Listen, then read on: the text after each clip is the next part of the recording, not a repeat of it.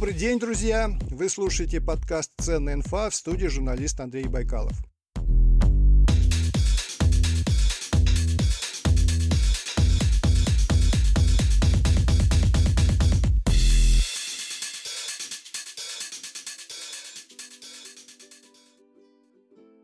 Сегодня поговорим о будущем, которое может будет, а может нет. Я говорю не о глобальном будущем, оно никуда не денется, а об очень конкретных и, я бы даже сказал, простых вещах. Но кому в голову могло прийти еще три месяца назад, что курьер станет одной из самых перспективных работ на ближайшие, ну, скажем, 10 лет? Итак, в будущее берем курьеров. А кого еще? Узнаем у нашего гостя руководителя практики HR Tech и управления знаниями компании Крок, комьюнити-менеджера международной нетворкинг-платформы Digital Leader Алексея Сидорина. Добрый день, Алексей. Здравствуйте. Прежде чем вы со мной поспорите на тему курьеров, мне почему-то кажется, что вы поспорите, я бы хотел вот о чем поговорить. Есть такой справочник новых профессий, который выпустило агентство стратегических инициатив. Там много необычных профессий, и все бы хорошо, но по версии оси будущее было стабильным, линейным. В будущее мы медленно вплывали на корабле инноваций, а в реальности нас туда отправили пинком под зад. Вот, Алексей, ощутили ли вы на себе этот пинок и что думаете о текущей ситуации?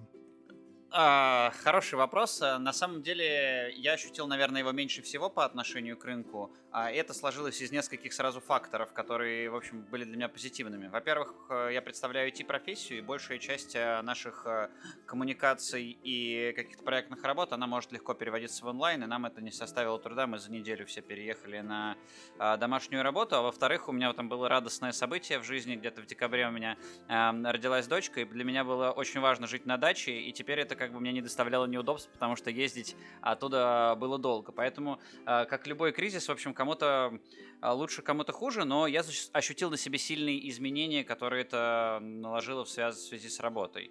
Это, безусловно, так. Угу. Очень часто говорят, об уроках пандемии. Уже есть у вас какое-то понятие урока? Чему нас научила пандемия? Да, Или пока еще нету? Очень часто говорят, да, преподать кому-то урок, там, учители на дорогах и так далее. Это, э, это интересно, но я думаю, что это не урок, это катализатор каких-то вещей. То есть э, сложно сказать, что только во время пандемии начали говорить об удаленной работе, о возможности там, о цифровых каких-то проектах. Но очень часто, особенно в России, да, на самом деле и везде, пока не случится какого-то катализатора такого, как вы сказали, пинка, то это незаметно. Вот я поэтому не назвал бы это учителем, скорее э, чем-то, что нам дало толчок действительно к этому. Это более корректный термин с моей стороны. Угу, угу. Ну хорошо, давайте собирать команду специалистов будущего. Давайте вот как посмотрим, с какой точки зрения. Представьте, что нас, допустим, слышат э, родители, у которых дети пошли в первый класс. Через 10 лет им будет по 17-16 лет, они действительно будут выбирать профессию. Это а, скажем, одна такая вот целевая аудитория у нас. Вторая целевая аудитория, те, кто нас слушает, это могут быть ребята, которым сейчас по 18, там, тоже 17, 18, 20 лет, они тоже выбирают профессию, они хотят понять, ну, какая профессия будет востребована в будущем. Э, в самом начале программы я упомянул курьеров. Вот скажите, пожалуйста, вы согласны взять в будущее курьеров? Какие у них перспективы? На самом деле я э, согласен с тем, что надо взять в будущее курьера. Да, а, но почему я, я с этим согласен? А, потому что конкретно сейчас мне этот человек нужен. И я боюсь загадывать, то есть и вообще это неблагодарное занятие загадывать на о чем-то на 10 лет вперед и предполагать, что кто-то а, будет делать за тебя эту работу. Тысячи раз уже там хранили какие-то профессии или каких-то какие-то подходы, но все равно к ним возвращались. А, поэтому мне сейчас этот человек нужен, и я с удовольствием как бы буду с ним работать, пока мне меньше нужен какой-нибудь там image creator, чем а, или там а, биотехнологи дизайнер, про который говорят там в, нов, в новых профессиях, чем курьер. И, наверное, спрогнозировать что-то, как любому там ребенку, а, который сейчас думает, чем ему заняться, говорить, что не нужно тебе ориентироваться на существующие профессии, а учить а, какие-то новые, придуманные из э, составления двух слов, где там что-то технологии, что-то из другой области, чаще всего их так составляют вместе, там, digital fitness тренер и так далее, а, то мне кажется, это преждевременно. Хотя это упражнение безумно полезно и очень, и очень правильно для того, чтобы начинать тренировать свой мозг на то, что все какие-то интересные темы находятся на сочетании разных существующих э, профессий, технологий и подходов. Вот это, наверное, более честно будет к этому, по отношению к этому. Угу. Хорошо, и кого же вы берете тогда в будущее? Какие специалисты будут востребованы? А, я могу сказать, что не могу сказать, как, какие именно то есть специалисты будут востребованы в будущем. Это я могу охарактеризовать в целом класс людей, которые востребованы. Наверное, все уже понимают, что soft skills очень важны, какие-то личностные качества, они являются там превалирующими и даже зачастую более э, ценными, чем технические компетенции людей. Ну, безусловно, конечно, можно всегда приводить примеры, что есть какие-то узкие компетенции и высокая интеллектуальные люди, в них разбирающиеся э, софт-скиллы, которых люди потерпят, но чаще всего это все равно ресурсы. А, э, сейчас ценится больше всего скорость э, обучения, то есть скорость адаптации к новым задачам. Наверное, это главная компетенция любого специалиста, которая, которую можно начинать сейчас прививать и считать, что она как бы фактор успеха человека в будущем. А если поговорить со всеми там вузами, которые, ну, так или иначе успешны в обучении своих людей, там входят в 100 международно а, котируемых вузов, они все ответят, мы учим не компетенциям, мы учим учиться. Задача нашего заведения – это научиться, э, научить людей быстро а, адаптироваться к новым задачам.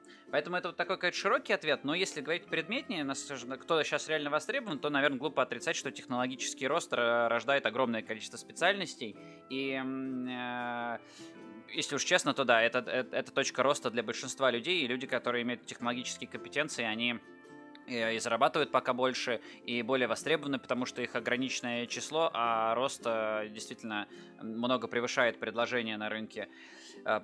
Э, Поэтому, да, я утверждаю, что это технические специальности, но тут бы я тоже говорю, что это не просто программисты, не нужно бросаться учить э, языки программирования и рассчитывать, что это будет там как бы всегда востребованные компетенции, языки программирования тоже меняются. Это скорее общее техническое образование, то есть э, иметь возможность понимать, какие инструменты вообще существуют и как они используются сейчас э, ну, на технологическом уровне. А вот Греф говорил, что программисты не нужны, и Сбербанки будут увольнять программистов. Также он говорил про юристов какое-то время назад. У меня лучший друг работал там юристом в этот момент. Я сразу ему скинул эту статейку.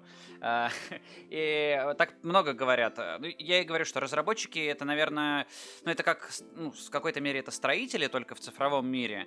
А, и как и в нашем мире есть высококвалифицированные строители, есть дешевая рабочая сила, есть э, строители, которых можно заменить какими-то агрегатами, но пока еще никто не сумел построить дом без какого-то прораба и архитектора. Понятно, но вы сказали о том, что университеты учат учиться. На самом деле это очень такая расплывчатая формулировка, и я не буду скрывать, мне она не нравится. Вот, потому что сам процесс обучения это всегда некая такая рефлексия, это всегда а, стопроцентная неуверенность в себе на первых этапах. Получается, если мы будем все время учиться, мы все время будем будем в таком неуверенном состоянии, правильно ли я что-то делаю и так далее. Вот. А может быть, все-таки мы можем назвать какие-то профессии, которые точно будут еще там в 2030 году? Ну, врачи-то будут, Нет, ну психологи ну... будут, учителя будут.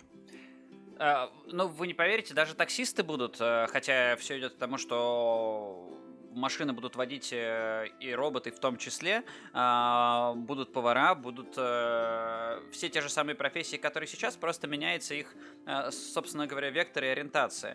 То есть если сейчас большая часть этих профессий состоит из каких-то, возможно, там рутинных операций, то их будет меньше, и люди будут выполнять больше фактор развития этой профессии и управления технологией, которая этим занимается.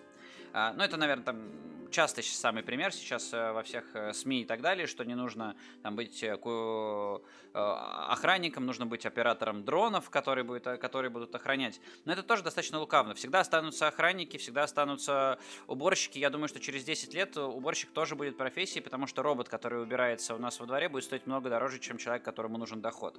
А, к сожалению, или там, к счастью, это такая правда, и вот эти массовые профессии не так быстро заменят. Плюс я думаю, что регулятор не позволит это сделать а, за ближайшие 10 лет в таком темпе, потому что действительно там лишить миллионов людей работы в пользу технологий это достаточно такой ну, болезненный процесс для страны. А, какие новые профессии появятся? А, мне кажется, что вырастает явный, явная тенденция появления так называемых ну, генералистов в профессиях. Вот это новая мысль, про которую мы можем поговорить. А еще угу. 5-10 лет назад казалось, что ну, генералист, человек, который понимает все обо всем по чуть-чуть, это, в общем, начальный уровень позиции, и это человек, который ну, как бы еще не определился в жизни. Однако сейчас э, ценность таких людей возрастает в каких-то отраслях, потому что вот э, уже сложно сообразить, какие профессии есть внутри IT. То есть, например, вам нужен технический человек, но вы даже не знаете, как найти этого технического человека, потому что их огромное многообразие. И вот такие как бы посредники, как бы кластеры, они тоже сейчас набирают популярность. Это люди, которые чуть-чуть совмещают в себе бизнесы, чуть-чуть технологии, чуть-чуть там, маркетинга или HR, например. А, и вот э, появляются профессии, я там могу сказать такую формулу, как бы, на стыке каких-то двух а, привычных нам тем. Есть маркетинг, есть HR, появляется куча профессий на стыке этих э, вещей. Там, люди, которые отвечают за там, культуру, за коммуникации, за HR-бренд, там, например, за бренд компании в целом. Это все уже становится на стыке. А, понятно я говорю на эти темы или э, эти мысли тоже как нет, вполне понятно, но вы называете это генералистом, я это называю цифровым продюсером. О, кстати, не, неплохо, да, звучит. Э, цифровой продюсер, мне нравится такое название. Э, ну и, и всячески... Олег... Да, извините. Нет, я просто хотел уже задать следующий вопрос э, про soft skills, потому что мне кажется, эту тему тоже было бы неплохо развить. То есть появляется новая профессия генералиста. В западном интернете я читал такую фразу, что эта профессия называется трайбер. Трайбер – человек, который умеет собирать команды под проекты, берет людей из разных отраслей из разных точек мира, собирая лучших специалистов э, на проектную работу. Команда выполнила работу, расходится. Вот примерно так – а soft skills, я это воспринимаю так, вот э, ты заходишь в кабинет и ты здороваешься с теми людьми, которые там уже находятся. Я, вот для меня что такое soft skills. Ну, на самом деле, термин много шире, по крайней мере, с моей точки зрения. Этот термин отражает не то, насколько ты там э, дружелюбен, насколько ты хорошо, у тебя хорошо подвешен язык и так далее. Этот термин отражает какие-то твои э, в целом качества. Вот как вам не понравилось там умение учиться, но я давайте теперь назову это умение, ну, умение быстро понять, как решить какую-то новую задачу, которую ты не решал раньше. Вот это умение, оно относится не к техническим компетенциям, а к софт-скиллам. Второе умение, которое бы я отнес к софт-скиллам, его называют там по-модному ассертивностью либо эмоциональным интеллектом, я бы назвал его очень проще. Умение ставить себя на место другого человека и понимать. На мой взгляд, 90% проблем внутри корпоративных, там, ссор, скандалов, обсуждений и, всяческ... и всякая такая, такая ерунда, которая мешает а, продуктивно работать, она именно связана с тем, что люди просто не могут поставить себя на место другого человека и понять, почему тот, тот, тот вот придирается, почему у того такая проблема. И вот эти все весь комплекс вещей, они как бы называются софт-скиллами. Но если говорить э, там прямолинейно, за что больше всего платят из софт-скиллов, то это две вещи, которые никогда не будут э, как бы деноминированы, которые всегда будут цены. Это умение продавать и умение управлять людьми. Вот эти две вещи, сложно представить мир, в котором это будет не востребовано.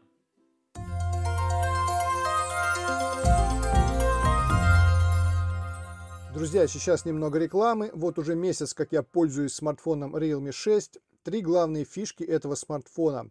Первая и главная – это быстрая 30-ваттная зарядка. Смартфон реально зарядить с нуля до 100% за один час. Вторая фишка – фирменная оболочка Realme UI. Она почти на 100% копирует iOS. Для меня это огромный плюс. Я перешел в 2015 году с iPhone на Android безболезненно именно благодаря Realme UI. Раньше она называлась ColorOS. И третья фишка. Отличный Full HD экран с мягким желтоватым оттенком. Для меня это важно, я люблю читать, и в Realme 6 есть функция защиты глаз. Я включил эту функцию и больше не выключаю экран. Супер.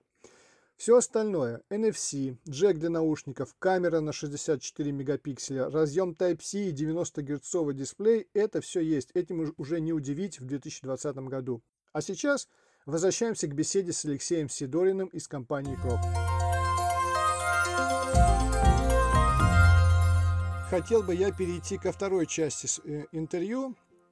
А, и задать несколько вопросов про искусственный интеллект. Я вообще достаточно скептически отношусь к возможности человека сосуществовать с искусственным интеллектом, потому что те примеры, которые я вижу, ну, они меня несколько, несколько угнетают, потому что искусственный интеллект уже может сочинять а, музыку, есть такое приложение Муберт, если я правильно произношу название. Я его включаю, и в течение часа, двух, трех искусственный интеллект генерирует совершенно неплохую музыку. Она мне помогает сосредотачиваться, я спокойно под эту музыку пишу тексты. Вот. Те примеры, которые я вижу, связанные с э, картинами, ну да, там есть некоторые вещи пока смешные, но тем не менее, мне кажется, искусственный интеллект очень быстро научится э, рисовать. То же самое связанное с текстами. Мы уже видим примеры, когда в том же BBC проводят эксперименты удачные, как э, искусственный интеллект выпускает спортивные новости. Вот, поэтому мне кажется, что искусственный интеллект будет последовательно, по чуть-чуть отнимать у людей профессии одну за другой. И мне бы хотелось услышать ваше мнение. Что вы думаете по этому поводу? Ну, да, безусловно, я знаю про все эти сценарии. Э, как-то раз рассказывая презентации про искусственный интеллект, мне даже задавали такие вопросы, не переживаете ли вы, что вы забираете работу у простых людей. А, но, понимаете, это не то, что это, это неограниченная чаша. То есть, да, искусственный интеллект будет перерешать какие-то задачи. И с каждым годом он решает все больше и больше задач но у него нет никакой цели, у него нет никакой э, там плана действий о том, чтобы это сделать. А, как и тот, кто изобрел колесо, в какой-то момент взял и отнял у носильщиков много работы, потому что теперь один человек смог перенести больше. А, как и э, изобретя какое-то лекарство, химик отнял э, работу у многих врачей, которые теперь быстрее лечили людей и не возились с ними там до самой смерти, пока бы они не, не умерли от заболевания. Как интернет в какой-то момент и средства связи э, отняли работу у почтальонов и у людей, которые осуществляли там передачу информации. Э, это естественный нормальный процесс, но стоит отметить, что искусственный интеллект э, рождает огромное количество профессий. То есть он очень э, прожорлив для данных и для предподготовки этих данных, для описания этих моделей. И вот эта вся информация, она тоже требует огромного количества людей и участников. Точно так же ну, сам искусственный интеллект, сейчас искусственным интеллектом называется чаще всего методы машинного обучения. То есть принятие машины какого-то решения на основании большого массива данных. Ну или небольшого какого-то массива данных, неважно вот это искусственным интеллектом то, что сейчас, то, что сейчас называется вот как его используют, так он, наверное, и будет действовать. Ведь, э, чтобы, например, заменить а, тех же курьеров, либо водителей, э, нужно недостаточно только сделать вот эту вот а, функцию, которая принимает решение, куда повернуть. Надо обеспечить огромное количество механики, то есть э, роботизации этих процессов, самих оборудования машин. И это целая индустрия, которая, в принципе, вберет в себя а, много людей. Вопрос в том, что люди должны будут обладать другими компетенциями. И вот об этом все, кто кричат сейчас про искусственный интеллект, и, и, и говорят о том, что надо как бы уметь пере, переобучиться на совершенно новые роли и э, подходы к этому. Но это не произойдет тоже за один день. То есть это, я думаю, что это будет происходить с поколением, а не в рамках одного поколения. Интересно. А, я прочитал интересную мысль о том, что искусственный, э, искусственный интеллект необходимо обложить налогом. Вот э, вы наверняка в курсе, что это такое? Да, это на самом деле я тут, тут приму это на наш счет. Мы тут недавно делали исследование, в котором приняло участие а, большое количество экспертов из разных компаний, а, в основном которые связаны с технологиями. И мы спрашивали какие-то события, которые, вероятно, будут в будущем. Они оценивали их вероятность. Вот изначально там была, ну, налог это была побочная история. Изначально была мысль о том, что искусственный интеллект будет, что нужна будет лицензия на искусственный интеллект. Ну, то есть, представляете, в какой-то момент, то есть искусственный интеллект может сильно повлиять на что-то. Он может, ошибка в искусственном интеллекте может а, привести к каким-то существенным последствиям. А, он может там ошибка, например, маршрутизации каких-то фур может привести к аварии. А ошибка в программной части может привести к сбою в безопасности. Или там запуску ракеты. Ну, в конце концов, все смотрели «Терминатор» и что там произошло с этим искусственным интеллектом. А, поэтому логично допустить, что когда через какое-то время регулятор захочет, а, прежде чем ты запустишь какую-то большую модель, например, а, например, искусственный интеллект, который помогает в поиске Гугла или Фейсбука, уже сейчас подвергается сомнению, и американский регулятор пытается как-то ну, то есть контролировать его, утверждая, что выборы выигрываются неправильно за счет этих моделей. А, логично допустить, что такое появится везде. Ну и как побочный эффект, что есть еще какой-то налог. То есть, предположим, ты хочешь внедрить искусственный интеллект, который делает работу миллиона человек в компании, да, там, в стране, то, наверное, этим людям куда-то нужно будет идти, переобучаться. На это нужны деньги. Логично, что, человек, что люди, которые запустили это, заплатят эти деньги. Ох, любопытная эта тема с налогом. Оставим ее тогда для будущих программ. Очень сложная, меня... очень щепетильная. Но позвольте, я добавлю одну, один тот момент, а, что если мы говорим про идеальный мир, абстрагировавшись от всех картинок, там, которые мы знаем про наши и другие страны, то это не такая уж и плохая картинка, что мы создадим наконец технологию, которая позволит нам рисовать, отдыхать и сидеть на даче, а она будет делать за нас ценности, и, в общем, мы за это будем что-то получать. В идеальном мире. Ну да, хорошо бы только была еще дача у всех, она же далеко не у всех. И вопрос по поводу людей старшего поколения. Те, кто сейчас в возрасте, в возрасте 45+, по моему мнению, они в ситуации с тем, что и будет искусственный интеллект, и очень много молодых людей, как бы их подталкивают, да, они как бы обречены, э, люди в возрасте 45+, на вечный прекариат. Согласны ли вы с этим? С ними сложная ситуация, это действительно так. Я, я вот э, в теме HR и считаю большой проблемой, что человеку там да даже не в преклонном возрасте, даже после 50 лет, а, там после 55, тем более человеку, в принципе, эксперту и специалисту очень сложно найти работу, потому что работодатель понимает в какой-то мере, что человек там уже, уже не настроен чего-то менять в жизни, и он будет до конца с ними, что значит он выйдет там, скорее всего, на пенсию в этой организации, что он уже привык к хорошему уровню жизни, и он не так работает, как э, молодой специалист, там, который день и ночь что-то работает и делает, это, конечно, большая проблема, ну, на мой взгляд. Для них э, э, сейчас не так развита экосистема я, в принципе, с этим согласен. Однако у меня есть в голове несколько примеров э, действительно удивительных. Ну, или как не удивительных, а интересных. Э, я общался с одним человеком-конструктором, ему 90 с чем-то лет, он там, я не могу, ну, там, наверное, не имеет смысла рассказывать, но он сконструировал очень важные вещи, там, э, в авиапроме, предположим, и э, я вижу у него на руках Apple Watch, я, он задает здравые вопросы, он широко котируется, то есть это, в принципе, человек, который может создать большую ценность, э, и очень уважаем э, всеми вокруг. Таких примеров очень много, там, ну, я своего дедушку считаю таким человеком, он до сих пор издает какие-то журналы, делает постоянно какую-то работу. Но я встречал людей, которых не было работы, знаете, такая есть термин «серебряные волонтеры». Это люди, которые, в общем, э, ну, в какой-то мере в преклонном возрасте, они пытаются что-то сделать. Вот я работал на, ну, выступал на одной конференции, и организатор при, прибегнул к помощи серебряных волонтеров. То есть там были, условно говоря, ну, извините, так скажем, дедушки и бабушки, которые помогали там, ну, на конференции пройти, тебе показывали какие-то места.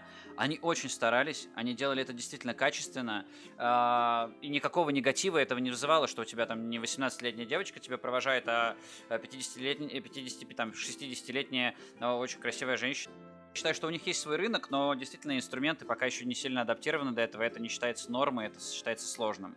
И извините, мы да, выходим за тайминг, но второй момент, который подмечу, а, вы, наверное, слышали там, что западный мир весь кричит про diversity, что команды должны быть очень разные, команды должны быть там из, ну, условно говоря, людей разного цвета кожи, национальности и так далее. А, вот опуская это при, при, приземляя это на реалии России, мы заметили, что если в одной команде сочетаются люди разных возрастов, на равных позициях, то это дает очень интересный рост команде. То есть, если ты сочетаешь в команде там, 18-летнего и 58-летнего, то, возможно, при правильном менеджменте эта команда будет давать много большие результаты, чем э, два 18-летних или два 58-летних. Ну вот и все на сегодня. Надеюсь, друзья, эти минуты прошли для вас с пользой, ведь не случайно подкаст называется «Ценная инфа», где я говорю с умными людьми об интересном, полезном и о том, что заставляет шевелить мозгами. Тот, кто умеет шевелить мозгами, никогда не пропадет. Алексей Сидорин, руководитель практики HR Tech и управления знаниями компании Крок, комьюнити-менеджер международной нетворкинг-платформы Digital Leader, сегодня помогал мне заглянуть в будущее. Мы смотрели, какие профессии будут востребованы через 5-10 лет, за что ему большое спасибо. Алексей, спасибо и до свидания. Спасибо большое, до новых встреч. Друзья, пишите комментарии с пожеланиями, критикуйте нещадно и давайте советы, хвалите, ругайте, намекайте и обязательно подписывайтесь на подкаст. Это была ценная инфа, ведущий подкаста Андрей Байкалов. До встречи на просторах интернета.